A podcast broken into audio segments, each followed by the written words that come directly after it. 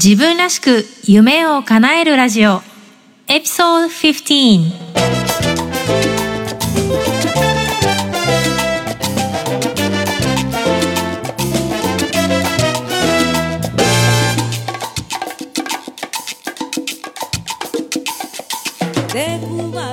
この番組は自分の強みを活かしながら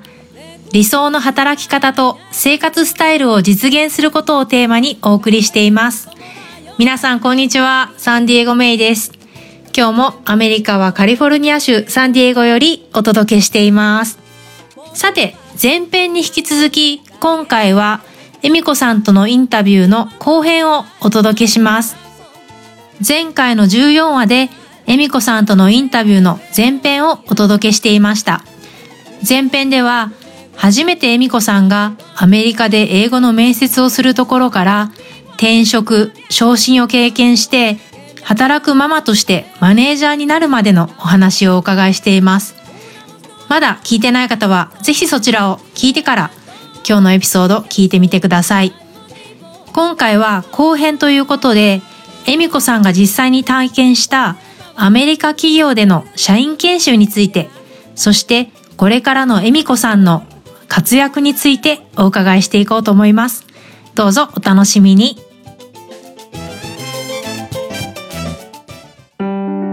自分らしく夢を叶える。あの、恵美子さん、やっぱりその自分がワーキングマザーであるっていうところが自分の中での大きなアイデンティティだって以前もなんかどこかでお話しされてたと思うんですけど、その実際ママになって働いてみて、なんかこう、思うこととか、それに関連したエピソードとかでなんかこう皆さんにシェアしたいこととかってありますか？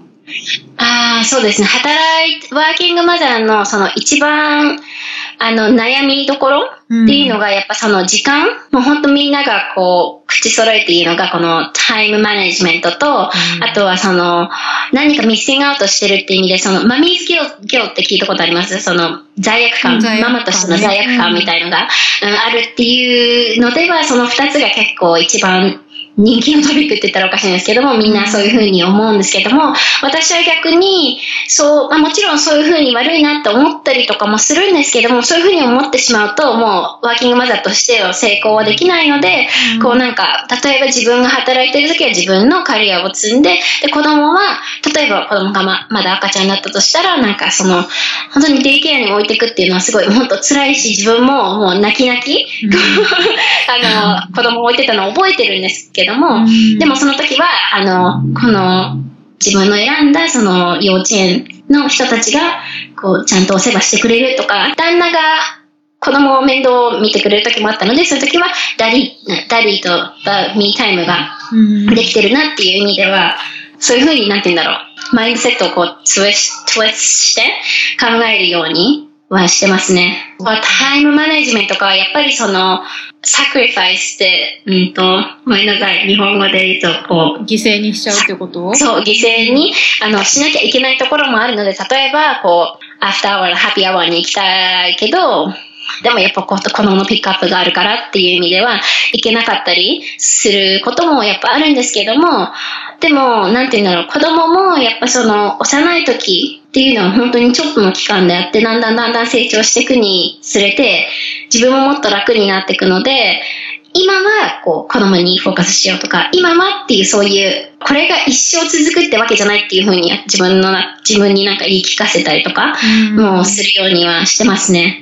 でも、本当に一番のエピソードで本当に思うのは、ちょっと私自身が引っ越しをして、あの、距離がその会社で働いてるとこと自分の住んでるとこの距離が、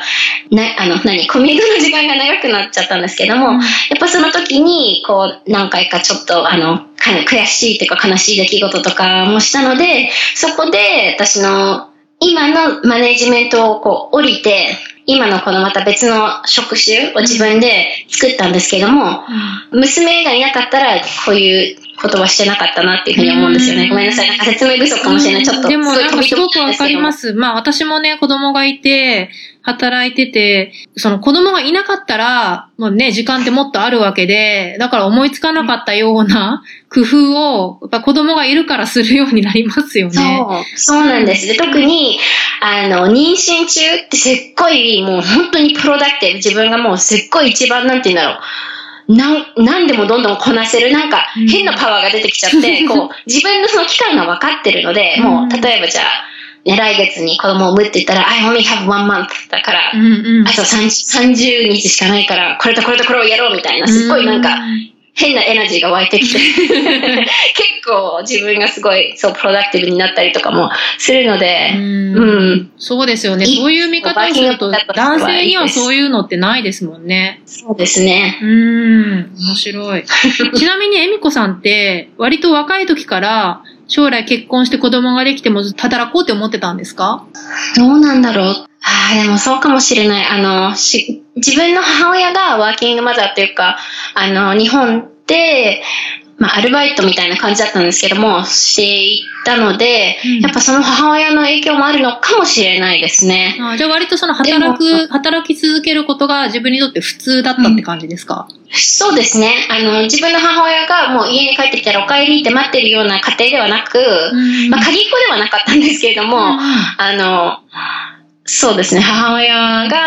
働きながらも、あの、学校の行事とかにも来てくれて、なんか、そういうところが、当時はすごいなとか、そういうふうには、ちょっと失礼、失礼かもしれない。そういうふうには思わなかったんですけども、うん、そういうのを見ていて、本当に今思うと、すごいいい、あの、で、あの、本当にいいロールモデルとして、本当いろんなことを、をこう、なんか、お母さんでもできるんだよっていうのをなんか見せてくれたのかなっていうのもあるので、うん、今思うともう私もそれを子供にあの見せてあげたいなっていうのもあるんですけども、うん、当時は多分、あの、チョイスとしては働くしかなかった。あの、要するにそんなに、うちも家計もそんなに裕福ではないので、うん、こう、二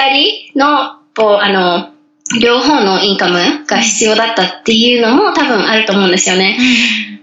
なるほど。そうなんですね。なんか、エミコさんも私もワーキングマザーなんだけど、大きな違いは、さっきの例だけど、うん、そのエミコさんは子供を預けるときに泣く泣く預けたって言ってたけど、私の場合は 産休から上がった途端に元気で、もうそれまでは結構鬱で、で、3ヶ月ぐらい休んで、4ヶ月ぐらい休んだのかな。で、後に子供を預けた途端にむっちゃ元気になって、やっぱり仕事しないとダメだわって私の場合はなったんですよね。でも、でも、わかる気がする。あの、本当ここはすごいもう、アーネス、すごいもう本当に正直なとこなんですけども、子供が生まれて、子供を置いて、まあ、もちろんその、1週間ぐらいは辛かったんですけども、もう2週間ぐらいからもうなんか子供置いた途端になんか、バケーションな感じじゃないですか？なんか例えば、ランチとかも両手で食べれるし、誰も distract するのもないし、本当そうなん大人の会話もできるし、そうそう、そういうふうに思ったりとかもしちゃいます。うん。で、仕事の方が楽だったり。になっても、じ、ね、一人の人間だから、やっぱり自分の時間って大事だし、その、ね、誰々ちゃんのお母さんでずっと入れないじゃないですか。やっぱり、恵美子さんなら恵美子さんとして社会の中でね、今まで積んできたものがあるから、やっぱりそれをね、アウトプットしていきたいっていうのもあるだろうし、うん、うん、ですよね。わかりました。はい。そして、まあ、恵美子さん、まあ今会社の中で、その研修ですか、トレーニングとかも、まあいろいろ受け持たれてるっていうことで、まあ、あの、日本にいる方にぜひね、アメリカでまあ、エミコさんの勤めてる会社ではこんなことをしてるんですよとか、こんな経験をしましたっていうのをね、ぜひ、えっ、と、シェアしていただきたいんですけど、まず、 talent development。これは、社員の才能を伸ばす研修っていうことですよね。はい、そうです。うん。 talent development は、その、マネージャーになった時に、その、マネージメントプログラムみたいのが、うちの会社はあって、うん、で、それに、こう、そのトレーニングを受けて、例えばその、 DiSC、そのコミュニケーション、人間、私たちって、4つのカテゴリーがあって、まあもちろん4つじゃなくて、いろんなミックスのスタイルの人もいるんですけども、その、そのコミュニケーションが分かることで、マネージャー、リーダー、リーダーとしてうまくそのチームにコミュニケーションを取ることができるっていう、そのデスクトレーニングであったり、あとは、一番すごい今までその自分で気づかなかったんですけども、そのシチュエーショナルリーダーシップって聞いたことありますか？何ですか？それって、そのシチュエーションのシチュエーショナルリーダーシップなので、その、例えば、4つのカテゴリーがあるんですけども、うん。例えば、じゃあ、メイさんが私のチームで働いていて、メイさんは、すごくもう、何年も働いていて、うん。今やってる、その、なんだろう、例えばじゃあ、えっと、エクセルで、じゃあ、エクセルをやってる担当としても、エクセルではもう本当に D4 って言って、もう、ほぼ私のヘルプが必要じゃないうん。ですけれども、でも、例えばじゃあそのメイさんが新しいプロジェクトで何か別のことをしなきゃいけないっていうので、じゃあ例えばそのパワーポイントを作って、そのクリエイティビティを使わなきゃいけないっていう、例えばそのプロジェクトが入った時に、D、私のその D4 のうーんと方法でメイさんにヘルプをすると、メイさんは She needs more help なんですよ。要するに、その新しいプロジェクトをもらったので、いくらメイさんが10年、20年そこの会社で働いていても、そのプロジェクトに関してはメイさんはまだ D1 だったのかな ?D1 なので、もっと She needs more help なので、その、なんていうの、そのシチュエーションによって、もっとヘルプをあげるか、もっとその、サポートをあげるか、その、うん。ヘルプの時にはこうしなさい、ああしなさいっていう、そのもうちょっとその ABC のステップをもうちょっと多くするようなコーチングで、でも、もしもそのメイさんが例えば、experience で私のそんな、あの、ああしなさい、こうしなさいっていうのがいなければ、What else can I help you っていう感じで、もうその、 one on one のそのコーチングも、もう、すごく短く終わらせるみたいな、その、そのシチュエーションによって、その自分の方法、そのマネジメントのそのコーチングの仕方を変えるっていううんようなことを学んで、それに気づかなかったんですね。今まで、うん私はもう常に同じようなスタイルで、そのチームを引っ張っていたので、それはすごいなんか自分の学びにはなったなっていうふうに思いますね。なるほど。なんかその、そういうその、そう、 situational leadership を使って、そのチームのタレントを伸ばしていくっていうので、その、そうですね、 talent development でもありますし、うんあとはその、多分、メイもうメイさんもご存知のように、 StrengthsFinder であったり、うん。あとは、 emotional intelligence って聞いたことあります、うん。うん、だったりとか、そうですね、そういうことを学び、うまくそのチームのタレントを引っ張るっていう、うんうん。うん。いい意味ではすごい本当にいい経験をさせてもらいました。うん、なるほど。それから、次は何がありますかね ?Women at Work。これは何？あ、そう、Women at Work。それ、Women at Work は本当名前の言う通り、この女性のエンパワーメント、リーダーシップとかビジビリティをもっと上げるっていう、まあ、フェミニズム的な 活動なんですけども、んこれもグループあの、ちっちゃい、本当にこれも私はペイ、まあ、ペイドっていうか、もうボランティアでやってるようなものなんですけども、うん私ともう一人のそのエミエミコっていう人とあともう一人いるんですけども、3人がもう始めたもので、2月に、えっと、イベントをやったところ、もう本当85人参加したんですね。なので、今まで会社で何かこうイベントを作った中で一番アテンダンスが多かったイベントうんうんですごいもう結構、女性バ buzzword 女性。女性社員向けのイベント。そうです。うんうちの会社の、まあ、女性だけではないんですけどね、もちろんやっぱその女性の equality をもっと promote するには、女性だけではもちろんできないので、うん。やっぱ男性の人も来てもらってますし、自分のボスもすっごいもう supportive で、いつも必ず来てくれるんですよね。へーで、この前やったのは、その、 round table の discussion table っていうので、うん小さいグループに分かれて、セルフケアとかセルフプロモーションとか、うん。あとはサポーティングアドウォーマンっていう3つのトピックに分けて、いろいろカンバセーションをして、そのあのテーブルの中で何を学んだかっていうのを最後にシェアするようなことをやったりとか、4月にも今度は、あの、4月のイベントは今度はパーソナルブランディングうん。のことについて、うん。あの、ゲストが来てくれるんですけども、うん。そういう活動もしていますね。うん。これはその定期的にそういう会を開いてるんですか？そうですね。once, そう、えっと、クォーター、3ヶ月に1回。うんうん。で、これはもともとあったものではなくて、恵美子さんとかその同僚の方が私たちが作って。うーん。その作るとそうですって作って、その、どうやって周りを巻き込んだんですか？ああ、もちろん、うん、それも大変でしたよ。でも、やっぱりその、まずはその HR、うんあの、ヒューマンリソースの人に許可をもらうこと。うんで、まず一つ目にやったのが、まあ、えっと、一人目のゲストが、えっと、エグゼクティブのその会社のトップのトップの人をゲストに呼んだんですね。うんなので、やっぱその人のパワーもあって、その人がたくさん呼んでくれて、っていうのと、あとはもうその女会性の社のトップの口コミ。人ってことですか？そ他。の会社会社のトップの人です。あ、うちの会社です。のトップの人で、うん、で、でやっぱそれでもう口コミで、で、その人もすごい、あの、シェアしてもらったので、もう、いろんな人が来てくれたので、で、特に今のその会社ではその Woman at Work とかそういうサポートが全然今までなかったので、うん。ですごく必要うん。だったので、もうちょうどベストタイミングで This is the type of 何サポートだったので、本当にもうみんながすごい来てくれたイベントだったので、うんうん、あの、や HR の人からプルプルもらうのが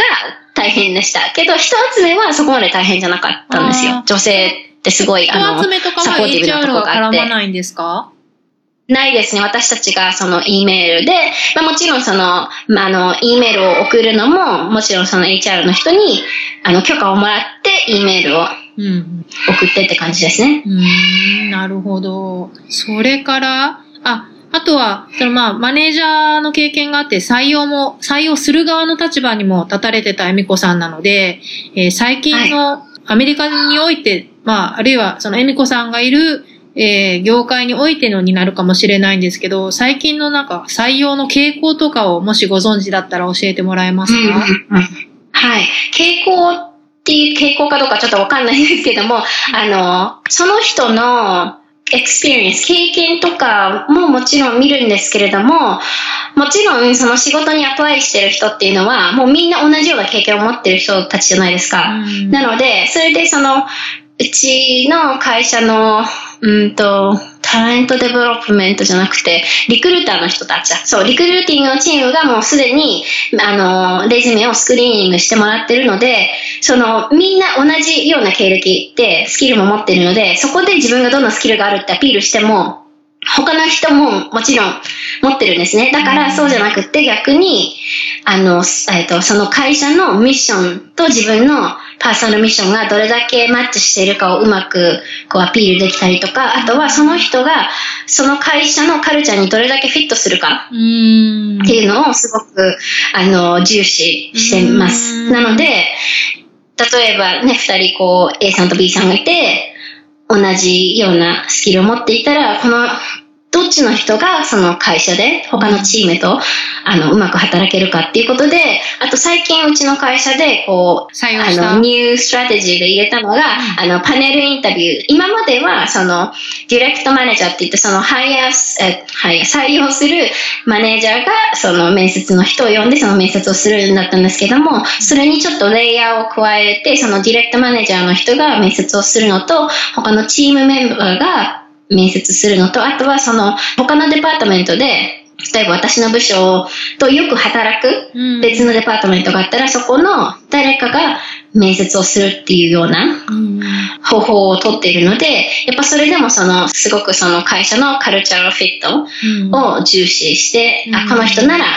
うん、あの、このデパートメントだけじゃなくて他のチームともうまくやっていけるみたいな、うん。そういうことをしたりとか、あとは、あの、LinkedIn っ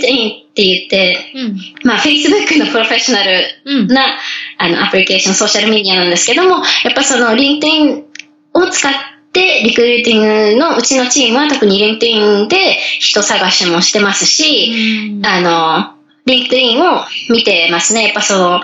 例えばみ、えっ、と、そのポジションにアプライしたら、まず初めにチェックする、うちのリクルーターがチェックするのは LinkedIn のアカウントだったりとかもします。うんので、やっぱその LinkedIn もアメリカではすごくあの使われているので、ちゃんとしたプロファイルを持っていないと、うん、あの、ダメってことではないんですけども、うん一応結構考慮に、うちの会社はしてますし、結構私も LinkedIn、昔、最近はちょっとそこまで、あの、活発じゃなかったんですけど、昔はすごいちゃんと活発活発に使ってる時があった時は、もう LinkedIn からなんかオファーが来たり、面接に呼んでくれたりとかそういう時もありました。うん。うぞマネージャー、ディレクトマネージャーだけじゃなくて、他の方も面接に入られるってことだったんですけど、それはみんなが一つの面接に入るんじゃなくて、それぞれに面接をするってことですよね。そうです。で、なんでかっていうと、その、ハイアリングマネージャーの傾向としては、あの、自分と同じ人をハイヤー、採用したいっていう気持ちとかもあって、例えばこの人が、その、例えばじゃあメイさんと私の例で言うと、メイさんと私はすっごい全く違うパーソナリティで、自分はこの人採用したくないなって思うかもしれないんですけども、他の部署の人から見たら、あ、こういう人も必要なんだよっていうふうに言ってくれるっていう意味では、その一つの自分のジャッジだけではなくて、他の人のジャッジも入れて、こう、コラボレーションして、どの人を採用するか決めるっていう風になりました。うん、なるほどね。いろ、そういう、そうすることで、その、直属のマネージャーの意見だけじゃなくて、いろんな人の意見が入って、結果いろんな人が、そのチームに入れるっていうことですよね。ですね。なので、本当にいろんな人が働く。けあの、そのさっき言うそのディスクの話とかでも、この D のドミネンだけじゃなくて、やっぱ C のそのコンシエンシャスの細かいこともできるっていう人がいたり、うん、I でその人、あの、リレーションシップビルディングが上手な人がいたりっていう、そういう本当にいろんな人がいることによって、そのチームのプロダクティビティも上がるっていう意味で、うん、そういうふうな、えっと、採用法を入れました。うん、うんまさにダイバーシティって感じですね。そうですね。うん、なるほど。まあそんなわけで、エミコさんって今までまあいろんな経験をね、アメリカで積んでこられてるんですけど、エミコさんが思う自分にとってのこれが一番の自分にとっても成功体験だなとか、自分はこれまでの人生でこれを成し遂げたぞっていうのは何ですか？うん。やっぱ自分がその、さっきメイさんが言ってくれた通り、自分がすごくワーキングマザーっていう、このアイデンティティがすごく強いんですけれども、あの、まあ、二つあって、一つは、あの、サラリーネゴシエーションをしたときに、あの、ヒュージレイズ、あの、そう、ネゴシエーションして、お給料もっともらえるようになったのは、すごいビッグウィンだったんですけども、もちろん、あの、お金イコール成功っていう、そういう意味ではなく、そういうことじゃなくて、自分で、こう、サラリーネゴシエーションができたっていう、そのことが、あの、まあ、ビッグウィンだった成功であったっていうことと、あともう一つは、あの、ちょっとさっきも言ったんですけども、あの、まあ、その時に、そのサラリーネゴシエーションをした時に、そのボスが、あの、No one will put you in the best interest だから、あの、なんていうの？誰もあなたのことをこうベストインタレストで見守ってくれる人はいないから、自分が常に自分を見守らないといけないんだよっていうふうに言ってくれたんですね。で、そういうことを言ってくれて、今度その、自分のポジションを、こう、作ったこと。で、それをすることによって、今は、こう、家から働ける時間も増えたし、フレキシビリティももっと増えたので、そういう意味では、こう、自分でママとして、そしてカリアウォーマンとして、うまく、こう、バランスが取れるようになったってことは、あの自分にはビッグウィンだったんですけども、やっぱその成功って多分常に変わってくると思うので、今、その自分のその人生のこの季節ではそのワーキングマザーでこう、あのカリアとマザーフットとかファミリーをこううまくバランスできるっていうのが、自分の中で今ではそれが成功なので、うん、はい、それを選びました。うん、そうですね。やっぱりまあ特に女性に多いと思うんですけど、交渉が苦手とか、交渉なんてって思ってる人って多いと思うんだけども、でもやっぱり、その、まさにおっしゃってるように、もう誰も面倒を見てくれないわけですよね。自分で交渉していかないと、誰々ちゃんのためにこういう、こうしてあげようなんて、ね、そういうのなかなかないと思うので、やっぱりその交渉力っていうのも大事だと思うし、やっぱりしかもそれも、やっぱり重ねていくことで自信もつくし、スキルもついていくものなのかなって思いますね。はい。でも本当このサラリー英語診察のもう怖かったです。もう本当に、もう口からこう、だから心臓が飛び出るかと思うぐらい、こう、トントンってノックして、まず初めにこうスケジュールを入れて、トントンってノックして、カメーンって言われて、座って、こう、第、第1話、この一言を話すときも、緊張もし、しまくりな状態で。まあ一応自分では準備したんですけどね、ここれを言ってこんなデータを集めてっていうふうにしたんですけども、それでもやっぱもう手にもう汗も汗だくでネゴシエーションしましたね。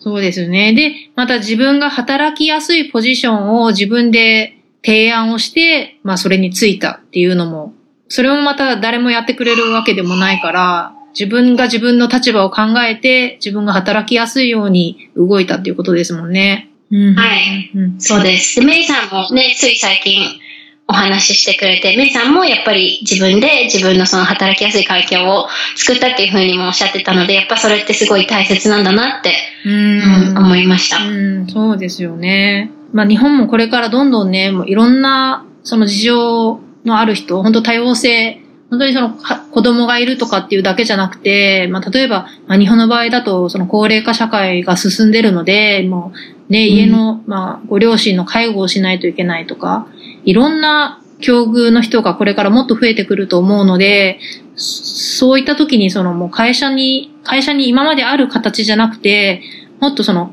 その会社にとってもいい形で自分にとってもいい形っていうのを自ら提案して実現できるといいですよね。わかりました。ちょっと時間が、うんねはい、時間が迫ってきてるので、えー、これからのエミコさんについて最後お伺いしたいんですけど、えっ、ー、と、まあ、ハーコンフィデンスハーウェイというポッドキャストは一旦エピソード3まで今終わられてて、で、えっ、ー、と、今、えー、ホームページがバイリンガルワーキングマムドットコムに変わってますよね。これからのエミコさんは、そうです。うん。これからのエミコさんの活動はどんな感じになるんでしょう？わか、あの、教えていただける範囲で教えてください。はい。えっと、ポッドキャストはそうですね、あの、エピソードじゃなくてそのシーズンなので、エピソードでは、えっと、第60ぐらいまであるんですかな、うん、?60 エピソードまではあるんですけども、それはちょっと一回、ハーコンフィレンス、ハーウェイは、そう、ちょっと一応、おしまいにして、で、またまあ別のポッドキャストで多分女性のエンパワーメントのことでもうちょっとやると思うんですけども、まだそれもちょっと未定なんですけれども、また今後で、あの、バイリングワーキングマムのウェブサイトとしてやろうと思ってることは、そのブログ、私ははっきり言うとブログ書くのがあまり好きじゃなくて、人とこう話した方がすごくナチュラルなカンバセーションもできて好きなんですけども、ちょっとやっぱポッドキャストって、もうメイさんもご存知の通り、あの、もしもその編集の人がいなかったりするとすっごい大変じゃないですか。なので、ちょっと最近忙しくなったっていうのもあって、ブログの方がもしかしたらうまくできるかなっていうふうに思ったりとかして、ちょっと、まあいろいろブログもじゃあやってみようかなっていうふうに思ったんですけども、ブログではやっぱそのワーキングマザーとして、こう、例えばそうですね、あの、アジア人、女性のアジア人としての、こう、パースペクティブ、そのものの見方とか、あと、イミグラントマザーとして、例えばその学校で、この、なんて言うんだろう、わからないアメリカのそのカルチャーですよね。わからないけれども、娘がこうなんか、次の週はこういうことやるんだよって言って、え、な、何これっていう、そこから始まるんですよね。例えば、現地のママだったら、もしかしたら、自分もそれって小学校の時に経験してるから、あ、これねってわかるかもしれないんですけども、私たちイミグラントのそのママっていうのは、えっと、小学校とかをアメリカで経験してないので、すべてがあの、ブランドニューなわけなので、そういう、その、アメリカの カルチャーの理解の仕方とか、まあそういう、まあ理解の仕方って言ったら変なんですけども、アメリカのその現地校で行ってる娘のそのイベントのことを書いたりとか、うん、あとはそのアメリカに住みながらこうバイリンガルっていう意味では、その日本の文化の大切さを教えている、うん、あのこととかと、あとはもちろんそのキャリアについてのことを書いたりしようかなっていうふうには思ってますね。でも、私もやっぱバイ、ポッドキャストは好きなので、あの、まあ将来的にはそのバイリンガルワーキングマムのポッドキャストもやりたいなっていうふうには思ってるんですけども、それはもう本当に全く日本人対象とかっていうんじゃなくて、英語で、みんながこう読めるように、まあ、ダイバー、今本当にアメリカってすごいもうダイバーシティとかインクルージョンとかってすごいホットトピックなんですけども、やっぱそういうもっともっと多くの人がそういうことも書いてほしいなっていうのの思いで自分もやろうかなっていうふうに思ってます。うん。これからのエミコさん、すごく楽しみですね。ぜひ皆さんも、えこのバイリンガルワーキングマン .com をチェックしてみてください。はい。まだそこまで、はい。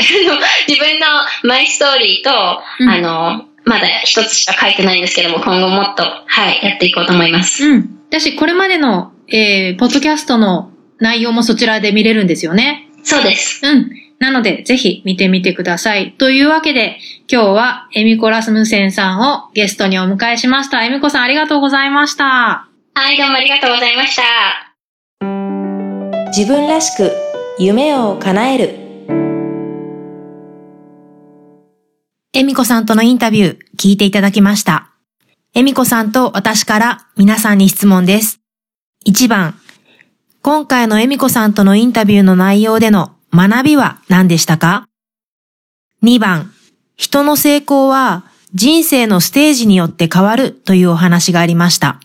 また、他人が考える成功を自分の成功だと信じて走ってしまう時があるというようなお話もありましたよね。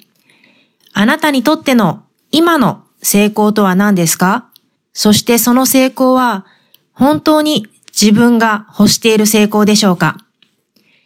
えー、答えをウェブサイトのコメント欄に記入していただいてもいいですし、ちょっと恥ずかしいという場合は自分の手帳やジャーナルに書いてもいいですし、私にメッセージを送ってください。ウェブサイトは www.sandiegomei.com。Facebook は facebook.com スラッシュサンディエゴメイ。